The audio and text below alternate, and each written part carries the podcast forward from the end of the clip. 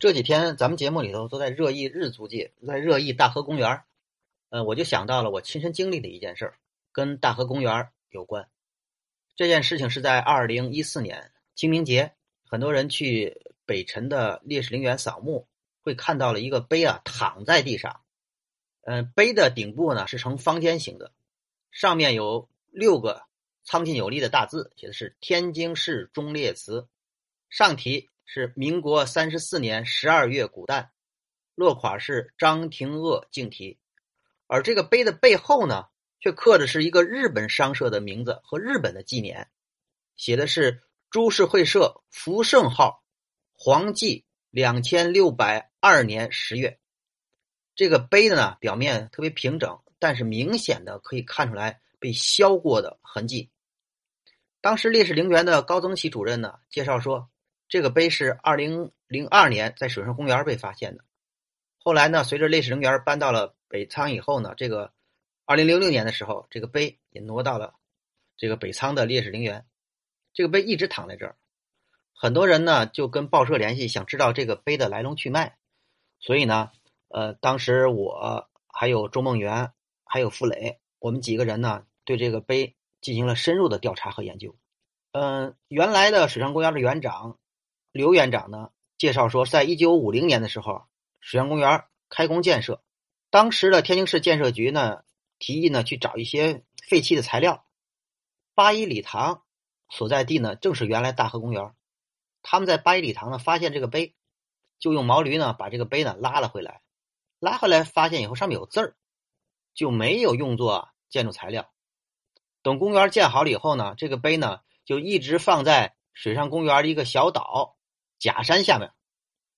这个碑是怎么在水上公园发现的呢？现在的水上公园的杨晨副园长是这个石碑的重见天日的见证人。根据杨园长的介绍说呢，当时这块碑拉来以后呢就没有用上，天津市忠烈祠的几个字呢一直扣在地面下面，背面的字儿就是那个写有日文商社的字儿，是用水泥给它覆盖了。这个碑在水上公园一趴就是五十二年。二零零二年的时候啊，水上公园改造，杨院长特意嘱咐这个施工方保护这块碑。四月的某一天吧，这杨春先生接到了一个施工方的电话，说是碑翻过来了，有字儿。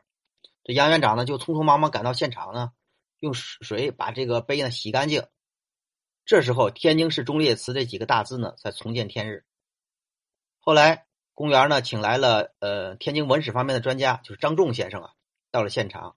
张仲先生一眼就认出来，这就是当年天津神社改为天津市忠烈祠的那块碑，而且对这个碑的价值呢做了十分的肯定。后来，二零零六年的时候，烈士陵园搬到了北辰，所以呢，这个碑呢随之搬到了烈士陵园。那么，这个碑的过程呢是了解了，但是这个这个日租界的天津神社又怎么改成了忠烈祠？我们也做了一些调查。嗯，大家知道呢。四五年抗战胜利以后呢，这个大河公园呢就改名为胜利公园了。日本神社就改为忠烈祠。这时候需要找一个碑呢，写上这个忠烈祠的一个牌子。这天津市这个石碑啊是将近四米高，零点七吧，零点七米的宽，底部呢也厚零点七到零点六这个范围之内吧。结果发现这个碑呢，哎，正好就在这个碑上呢，在前面削去了五厘米。就把那个日本人写那个天津神社那几个字给消去了，然后写上天津市忠烈祠，张廷鄂题的，就立在了今天的鞍山道与山东路交口，就是鞍山道加油站那个位置。原来呢，就是日本神社的位置。对于日本神社呢，很多人认为是日本驻屯军的埋人的地方，但是其实不是啊。日本人一般到了比较大的一个城市啊，都会建立一些相关的神社，但是不是埋尸骨的地方。只是进行一些什么祭祀活动啊啊，还有相关的社会活动啊，甚至结婚典礼的一些地方，都在神社。当年日本侵略中国的时候，很多大的城市都建有日本神社，像沈阳、大连、青岛、天津、南京等等，这些呢都是日本神社。啊，也有人说这个神社是跟日本驻屯军有关，嗯，其实呢跟军队没有关系，因为驻屯军呢是一九零一年根据辛丑条约呀，外国军队可以在京津沿线驻军。司令部就今天的海光寺，但是这个神社基本上是属于日租界居留民团所建立的一个神社，跟军队啊关系并不大。从现在老照片上可以看到了，天津神社的主要活动啊，有什么呃社会的集会呀、祭祀啊、入学典礼呀、结婚呐，还有一些乞讨啊，主要是这些活动在天津神社。呃，抗战胜利以后呢，呃，很多原来日本占领城市呢都将这个神社呢改为忠烈祠，或或者是忠魂碑之类的。不仅是天津啊，现在能够知道的还有石家庄、青岛，都是把日本神社改成了忠烈祠。但是能够把碑留下来的只有天津，所以这个碑呢是弥足珍贵的。根据《议事报》记载，一九四五年十二月，国民党天津市党部社会局责定旧日本神社改建为天津市忠烈祠，并且同时调查了入祠受祀者名单。一九四六年四月五号的清明节，张自忠将军入祀忠烈祠。张自忠将军呢是国民政府通令入祀全国。各地忠烈祠的第一人，在天津忠烈祠呢，还有，呃，被日本人暗杀的耀华中学校长赵天林，被抗日奔走的《议事报》的创始人雷明远，还有一些呃抗日杀奸团的牺牲的成员等等，这些呢也先后入祀了天津市忠烈祠。当时每到清明节，在此举行一些祭奠的活动，各个机关呢、团体的学校都有代表参加，是由市长为主祭，各机关。作为陪祭，公祭以后呢，还有献花啊、宣读祭文啊等等一系列活动，以示敬重。但是各地把忠烈祠用日本神社原址来兴建，颇为不妥，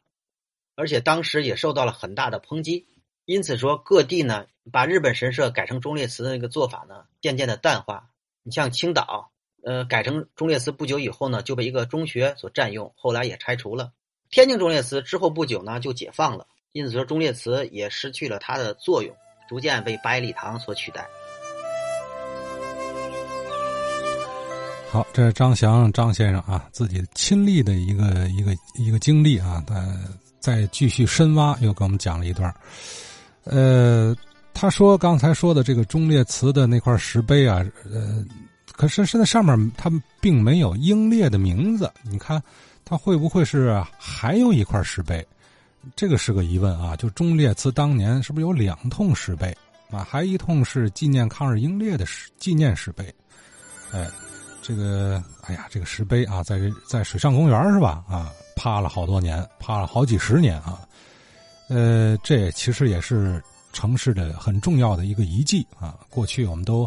很多都没有足够的去重视它啊，或被遗弃，或遭毁坏。呃，人为割裂了本有深沉历史底蕴的城市文脉。不过好在啊，还是有很多的人现如今在接续啊，在努力的接续